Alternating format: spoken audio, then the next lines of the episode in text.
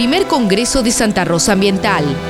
El viernes 28 de octubre en la Laguna Don Tomás, desde las 9 de la mañana y hasta las 9 de la noche, habrá disertaciones de especialistas en medio ambiente, talleres, charlas y presentaciones sobre el ciclo de economía circular, con actividades artísticas al aire libre para disfrutar en familia.